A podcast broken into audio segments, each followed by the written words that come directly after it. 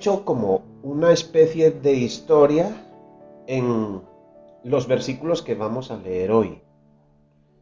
Quiero que cada uno de ustedes se metan en el contexto de estos siete versículos que tenemos, perdón, cinco versículos que tenemos hoy. Hoy solamente son cinco versículos, pero cinco versículos nos hablan muchas cosas, nos hablan mucho.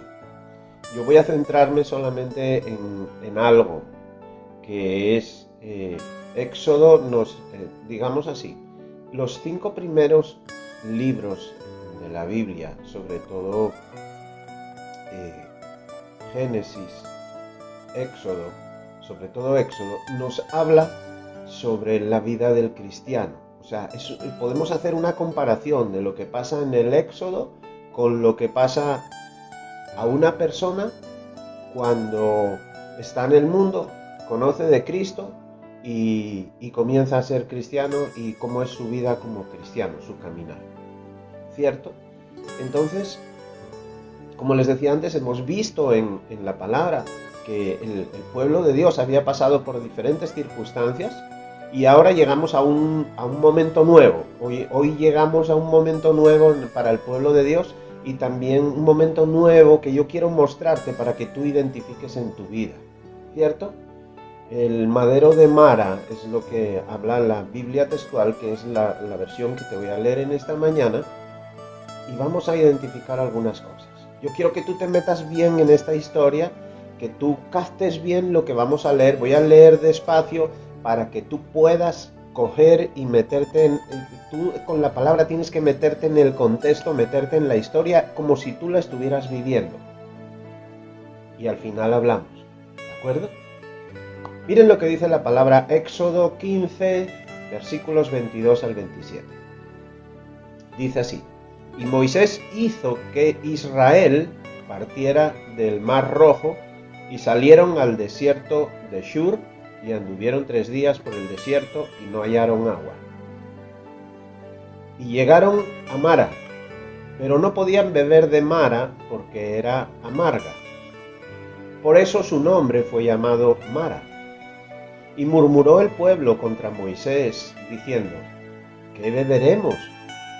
Entonces él clamó a Yahvé y Yahvé le mostró un madero, el cual echó en las aguas y las aguas fueron endulzadas. Allí le puso estatuto y decreto y allí lo probó. Y dijo, si oyes diligentemente la voz de Yahvé tu Elohim y haces lo recto ante sus ojos y prestas oído sus mandamientos y guardas todos sus estatutos, ninguna dolencia de las que puse sobre Egipto pondré sobre ti, porque yo soy Yahvé, tu sanador. Y llegaron a Elín, y había allí doce fuentes de agua y setenta palmeras, y acamparon allí junto a las aguas. Amén. Ayer con la pastora Delia, vimos cómo el pueblo de Israel, después de la tremenda victoria de que Dios había atrapado al pueblo de Egipto, al ejército de Egipto, en medio de las aguas del Mar Rojo, cómo ellos cantaban y celebraban esa victoria, ¿verdad que sí? Y ese, ese cántico era un cántico gozoso porque resulta que eh, había habido muchas dificultades para salir de Egipto y se habían visto en un, en, un, momento que estaban entre las aguas y entre el ejército de Egipto y no encontraban salida. Decían, pero ¿para qué salimos de Egipto? O sea, ¿qué pasó? O sea, ¿Por qué tenemos que pasar por esto? Entonces fue cuando eh, Moisés levantó la vara y se abrieron las aguas y pasaron entre las aguas. Cuando ellos pasaron al otro lado, las aguas se atraparon al ejército. Entonces eso fue todo un gozo, una celebración pero después de terminado este momento llega el día de hoy. Cristiano, llega el día de hoy. Hermano, llega el día de hoy.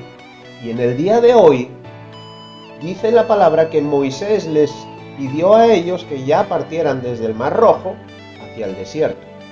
¿Cierto? Entonces hoy comienza el desierto para el pueblo de Israel. En la palabra de Éxodo Hoy comienza el desierto para ese pueblo. Ayer el pueblo estaba cantando victoria por causa del milagro que Dios les hizo. Eso les hacía pensar que las dificultades habían pasado y ya que el enemigo había sido quitado de en medio y comienzan a caminar felices, pónganse, yo les dije a ustedes, pónganse la historia. Acababan de celebrar, comienzan a caminar al desierto y ¿cómo iban? Felices. Iban felices porque acababan de recibir una victoria.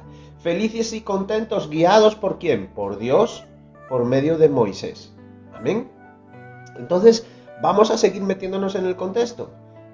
Dice ahí que caminan un día, dos días, caminan tres días y se les acaba el agua. No tienen dónde beber. Comienzan los problemas. Lo que ayer era alegría y gozo, hoy está siendo un problema. Tienen sed y llegan al lugar que después de toda la sed que traían resulta que no pueden beber. ¿Qué creen que sucede? ¿Qué te pasaría a ti? Ponte en la misma situación. Porque el ser humano es muy rápido para olvidarse de lo que Dios le da y de las victorias que Dios le da. Y rápidamente, cuando comenzamos a pasar circunstancias que no son fáciles en nuestra vida, comenzamos a quejarnos, como comenzó a quejarse el pueblo de Israel. Concretamente la palabra dice que ellos murmuraron contra Moisés. Amén. Entonces, dime tú, según vamos avanzando, si esta historia no se va a parecer a la vida de un cristiano. ¿Conoces de Jesús? Eres redimido cuando conoces de Jesús, tus pecados son perdonados, ¿cierto que sí? Él te perdona tus pecados. Primera de Pedro 2.9 nos lo dice. Miren lo que dice Primera de Pedro 2.9. Mas vosotros sois linaje escogido, real sacerdocio. ¿De quién está hablando aquí? De nosotros. ¿Cierto? Nación santa, pueblo adquirido por Dios, para que anunciéis las virtudes de aquel que os llamó de las tinieblas a su luz admirable. Cuando tú conoces de Cristo, Cristo te está llamando de las tinieblas del mundo en el que vivías para ponerte en la luz admirable.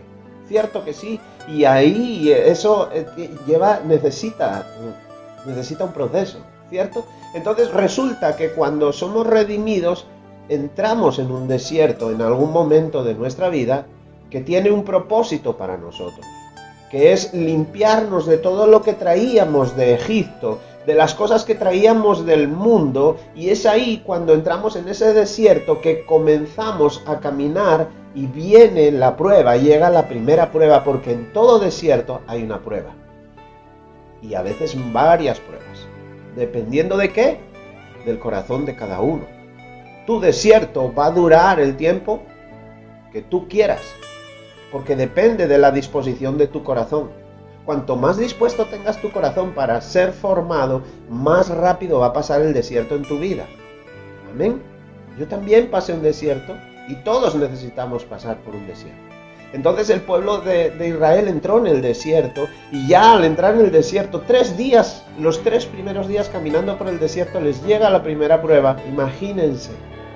Cierto que sí, Dios te quita Imagínense la prueba. Dios te quita las cosas, comienza a limpiarte, caminas nada tienes. Perdiste muchas cosas de tu vida, del mundo, Dios te las está quitando. Comienzas a tener sed. No tienes dinero quizás para pagar los servicios. El arriendo no te llega. Escasea la provisión no sabes qué es lo que está pasando, pero Dios ha comenzado a trabajar ya en ti para hacerte su hijo. Y eso es lo que nosotros no vemos cuando suceden estas cosas, pero realmente suceden de esta forma. Dios ya te sacó de las tinieblas y te está queriendo poner en la luz admirable y para que tú puedas vivir ese proceso, sentirlo y que sea aplicado en tu vida, es necesario que Dios obre contigo. Y eso es lo que no entendemos muchas veces, que es necesario que Dios obre en nuestras vidas, que Dios nos forme y forme nuestros corazones para que nosotros podamos llegar a algún lado. ¿Cierto que sí? Entonces ya estás en el camino, pero, pero tienes sed. Ya comenzaste a caminar en Cristo Jesús, pero tienes sed porque resulta que entraste en un desierto y no encuentras soluciones a tus problemas. Tienes más sed, te aprieta la situación y cuando llevas un tiempo así, de repente, como el pueblo de Israel, ves una luz. Allá en el desierto ves una luz, ves una fuente de agua. Mara. ¡Wow! La solución la encontré, qué bueno, ya, listo. Dices, ya estoy saliendo, gloria a Dios. Apareció un negocio, te vas a ganar mucho dinero. Y ya, te prometieron un trabajo. Y ya, vas a salir de la situación. Van a prestarte dinero y ya, ya, ya está ahí la solución.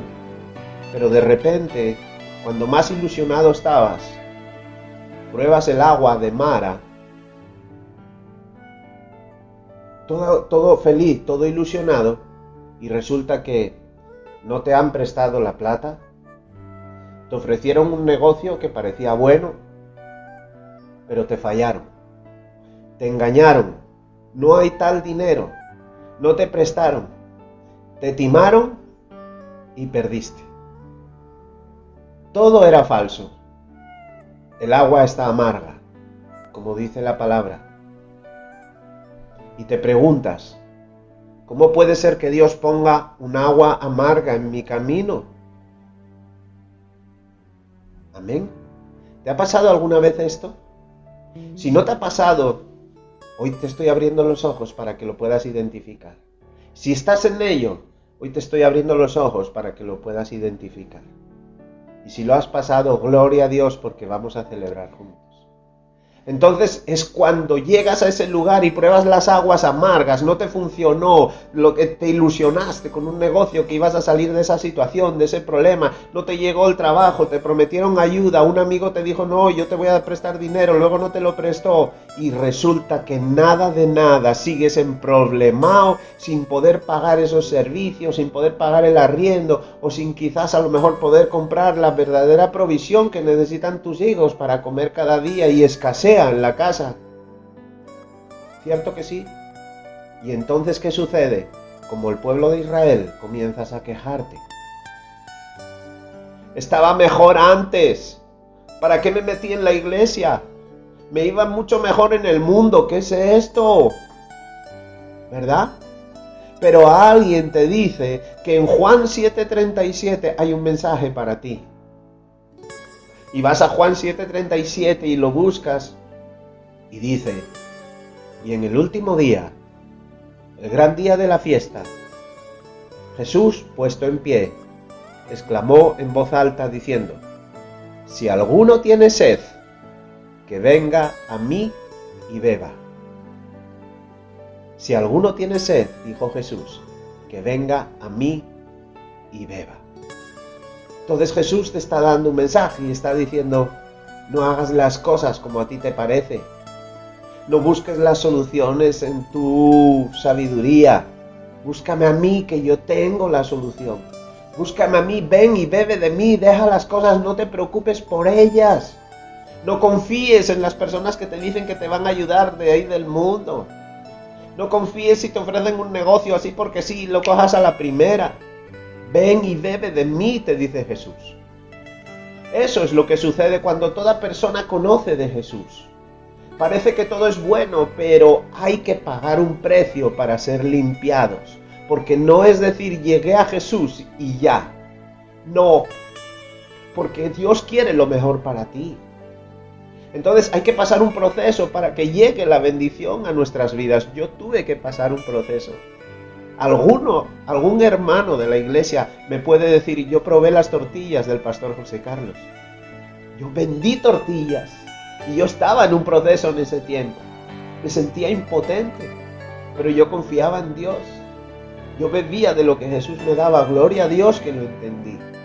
Y después de vender las tortillas, llegó la bendición. Pero hubo un tiempo donde tuve que hacer cosas que nunca en mi vida he hecho. ¿Por qué? Porque Dios nos limpia cuando estamos llegando. Nos quiere purificar, nos quiere sacar todo eso que traemos del mundo, esos materialismos que no nos hacen bien, esos egoísmos, esas amarguras, todas esas cosas que traemos del mundo, es necesario que sean limpiadas. No es solo llegar a Cristo ya, llegué a Cristo, wow, sí, súper. No, súper, llegaste a Cristo, pero en algún momento tienes que pasar por el desierto. ¿Cierto que sí? Pero el Señor no me perdonó. ¿Dónde está la bendición que me promete la palabra? Puedes decir. Estás ciego. No puedes entenderlo aún. Sí, Cristo te perdonó, pero aún no estás limpio. Tus vestiduras están sucias. Traes hábitos que no son buenos para ti. Y Dios, el que va a ser tu papá, como dice la palabra, más a todos los que lo recibieron y a los que creen en su nombre, les dio potestad de llegar a ser hijos. Entonces Dios, el que va a ser tu papá, el que te está formando, cuando pases la prueba, quiere lo mejor para ti. Entonces necesitas ser formado, no te quejes. Estás en el camino para recibir vestiduras de gala, vestiduras de santidad, vestiduras de hijo, de hija. Estás naciendo a una nueva vida. Cuando un bebé nace, él no nace caminando, él aprende a caminar. Tiene que pasar un proceso para caminar y otro proceso para correr. ¿Y tú quieres correr así que llegaste? No es posible. Tienes que pasar, tienes que empezar primero a gatear, primero a tomar la leche, después a tomar la, cremita, después ya viene el arroz con los huevitos, hasta que llegues a la bandeja paisa, tienes que pasar un proceso, tienes que pagar un precio, tienes que entender qué es lo que Dios quiere y está haciendo con tu vida.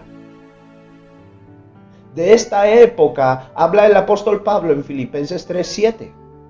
Dice él, pero todo lo que para mí era ganancia, allá atrás, lo he estimado como pérdida por amor de Cristo. O sea, Pablo entregó todo lo que tenía, lo dio por perdido por amor a Cristo. ¿Qué estás tú dispuesto o qué estás tú dispuesta a hacer por amor a Cristo? ¿A qué estás dispuesto a renunciar? ¿Qué precio estás dispuesto a pagar por amor a Cristo? Jesús lo dijo. El que muera por mí tendrá vida, pero el que quiera conservar su vida morirá. Amén. Es necesario que pases por Mara, en lugar de aguas amargas. Es necesario. Todos debemos pasar por ese lugar en algún momento de nuestra vida. Es necesario. Mara tiene un propósito con nosotros. Mara tiene un propósito contigo. Mara te enseña a depender de Dios. No entiendes lo que pasa, pero Dios sí, porque Él fue el que te llevó a ese lugar. Y sigues quejándote. ¿Por qué tenía que pasarme esto a mí? Todos los cristianos, los que hemos sido redimidos, necesitamos de un Mara en nuestras vidas.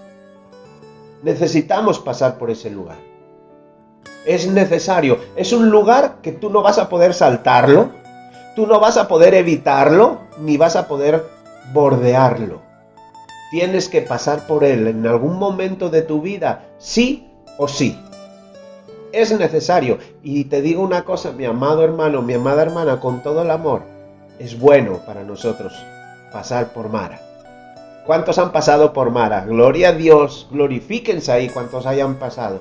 Pero el que no haya pasado por Mara, entienda hoy lo que sucede en Mara, para que sea rápido tu paso por Mara. Pero Dios, ¿sabes qué? Dios hace algo tan bonito. Miren lo que dice la palabra. Dios escucha tus quejas en ese momento y te envía un madero, una solución, una mano al problema que estás pasando en ese momento para ver tu corazón y espera que tú le des gloria y honra a Él, no al mundo. Las cosas cambiaron. Quien tiene el control de tu vida ahora es quién? Cristo Jesús. Entonces cuando tú le clamas, Él te escucha y resulta que al fin puedes comenzar a beber agua dulce. ¿Qué pasó? ¿Por qué está dulce ahora el agua? Mira lo que dice el versículo 25. Entonces él clamó a Yahvé. ¿Entonces qué? Él clamó a Yahvé. Y Yahvé le mostró un madero, el cual echó en las aguas y las aguas fueron endulzadas. Dios te envió un madero para que lo eches al agua. ¿Sabes lo que simboliza y lo que significa eso? Que cuando tú tengas un problema, lo primero que tienes que hacer no es ir a buscar la solución donde antes la buscabas, sino clama a Dios, como dice en el versículo, clama y Él va a escucharte y te va a dar un madero para que tú endulces el agua amarga que estás bebiendo en este momento en tu vida. Es a Él a quien tienes que comenzar a pedirle las cosas porque ya dejaste una vida atrás y ahora no dependes de lo que el mundo te ofrece, dependes de lo que Dios te da. Él es tu proveedor, Él es el que te da todo. Y a Él es a quien tienes que acudir, a Él es a quien tienes que clamar cuando tienes una situación para que ese madero aparezca ahí, al lado tuyo, y puedas ponerlo en las aguas para que sean dulces. Amén. En el libro de Deuteronomio, capítulo 21, versículo 23, miren lo que Pablo, perdón, lo que la palabra dice. El colgado es maldito de Dios. Y en la carta de Gálatas, Pablo dice, en Gálatas 3:13, dice, maldito todo aquel que cuelga de un madero. Amén. Entonces, ¿sabes una cosa? Esto no es una cosa sin sentido. Jesús murió colgado de un madero, sí o sí. Y es exactamente aquella cruz la que convierte las aguas amargas de la vida en momentos dulces para nosotros. Solo Jesús puede hacer que bebamos del agua dulce de nuestra vida cuando llegamos a Mara. Entonces cuando tú llegues a Mara, no busques las soluciones donde no están, busca el madero de Jesús, busca la cruz, busca del Señor, porque el Señor hará que tú sientas el agua dulce. Amén. Mara es una marca. Acuérdate de esto. Mara es una marca que Dios te va a poner cuando tú pases esa prueba. Es un sello de victoria que Dios va a poner en ti para tu vida cuando tú lo superes. Mara es algo nuevo que antes tú no habías vivido, es una experiencia nueva, de repente tú dependías de las cosas del mundo y ahora descubriste que cuando dependes de Dios y acudes a Él, Él endulza tus aguas. ¿Por qué es una experiencia nueva? Porque antes no conocías de Jesús, pero ahora las cosas cambiaron. Ahora tu vida va a ser mejor. No te impacientes, solamente entiende lo que está pasando. Ahora cuando pases, cuando bebas de su agua dulce, podrás decir, gloria a Dios, que me llamó y me escogió, y entonces es cuando dejarás de quejarte. Amén. Pero después de Mara, ¿sabes qué sucede? Lo hemos leído hace un momento. Viene más desierto. Entonces en el desierto vamos a encontrar momentos de alegría y vamos a encontrar momentos difíciles, pero que también debemos de estar alegres porque estamos en Cristo Jesús, debemos de estar gozosos porque Él está sacando, limpiando de nosotros la porquería que traíamos del mundo para ponernos esas vestiduras de santidad. Entonces, en el desierto, aunque encuentres un momento difícil, alégrate, porque estás en el camino, estás en el proceso.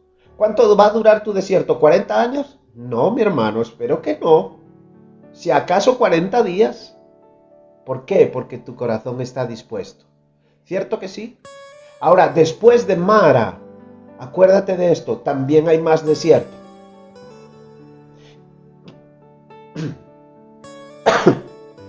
y también hay un lugar llamado Elín que te está esperando.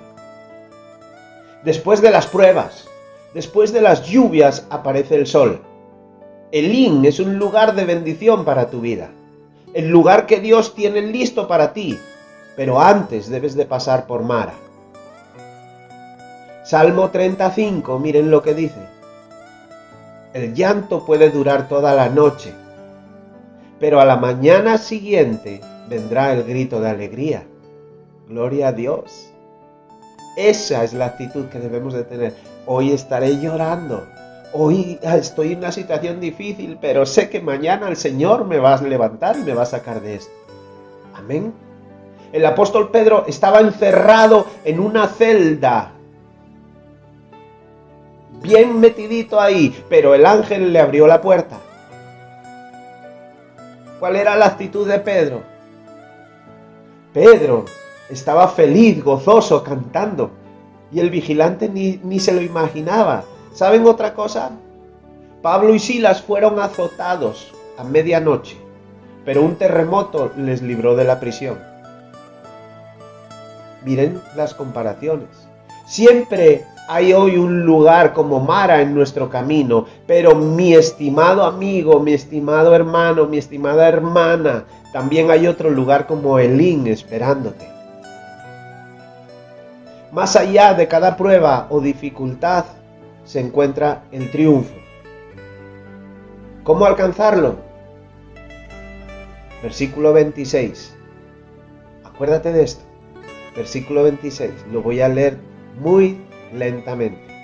Si oyes, si oyes diligentemente la voz de Yahvé tu Elohim, o sea, de Dios, si oyes diligentemente la voz de Dios y haces lo recto ante sus ojos y prestas oído a sus mandamientos y guardas todos sus estatutos, ninguna dolencia de las que puse sobre Egipto pondré sobre ti, porque yo soy Yahvé, tu sanador.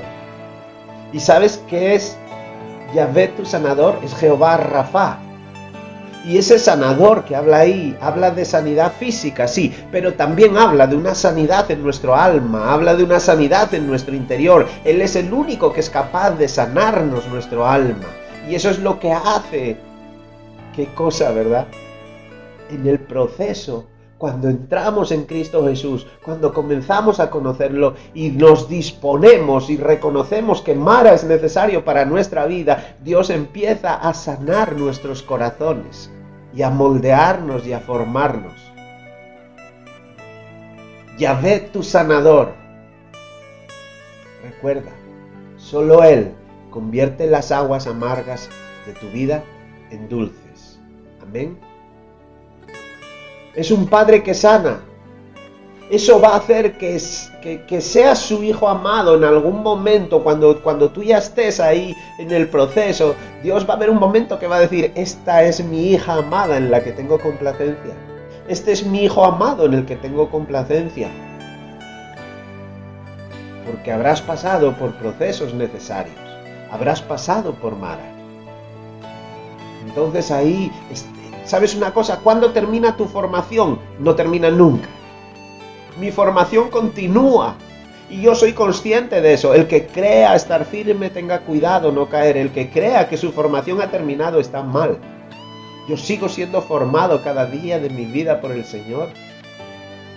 Entonces Él quiere que nosotros seamos un hijos como parecidos al varón, como es, a la estatura del varón perfecto. Amén. Entonces, cuando tú pases esa prueba de fuego que es Mara en tu vida, tendrás un corazón agradable y conforme a Dios, así como era el corazón de David. Elín es tu lugar.